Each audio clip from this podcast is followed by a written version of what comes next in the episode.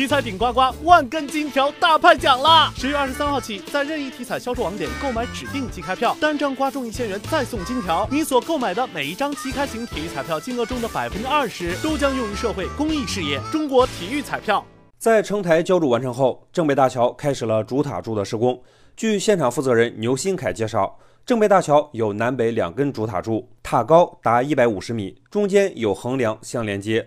建成后将成为郑州一处新的地标性建筑。左塔已经完成塔柱第一节，南塔第一节正在绑扎钢筋，下步还要做的就是往上走打下横梁上塔柱。下横梁施工完之后，主塔柱继续往上走，主线桥的钢梁就会顶回过来，同步施工。正北大桥地处农业路快速通道中部的关键位置，将跨越亚洲最大的铁路编组站郑州北站，设计为独塔钢混结合梁斜拉桥，多项设计指标全国领先。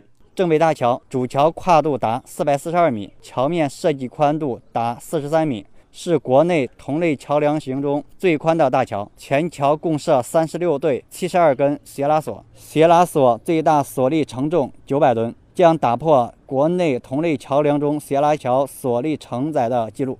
另外，农业路上跨松山路主线桥的箱梁已经浇筑完成，开始匝道桥的施工，地面交通组织维持现状。